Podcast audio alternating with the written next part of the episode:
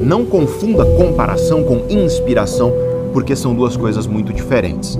Inspiração é você encontrar na história de outra pessoa a admiração e a energia para você construir a tua própria história, que é só tua. Comparação é você usar a vida de outra pessoa como medida do valor da tua própria vida.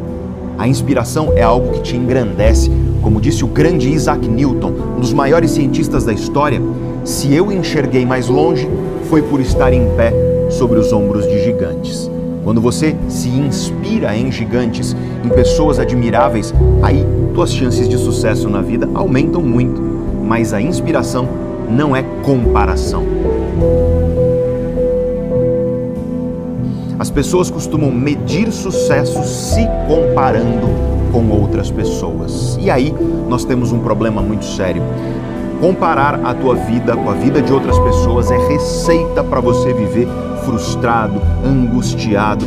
E os estudos científicos a esse respeito são claros. Quem vive se comparando com os outros tende a viver mais infeliz do que pessoas que não fazem isso. O único critério, a única medida racional de sucesso é você se comparar com quem você era ontem. Sucesso, portanto, é você se tornar amanhã melhor do que você é hoje, seja lá no que você decidiu fazer da tua vida. Uma vida bem-sucedida, portanto, é uma vida em que você progressivamente se torna uma pessoa melhor do que a pessoa que você era no seu passado. Isso vale para todo tipo de sucesso: sucesso profissional, sucesso pessoal, sucesso nas relações e por aí vai. E a comparação, como eu já te disse, é um comportamento que só vai te fazer mal nessa vida.